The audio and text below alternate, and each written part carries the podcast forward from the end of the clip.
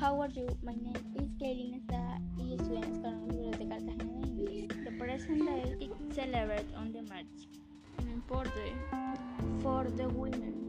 Later on the March 1910, the second in Socials Women International.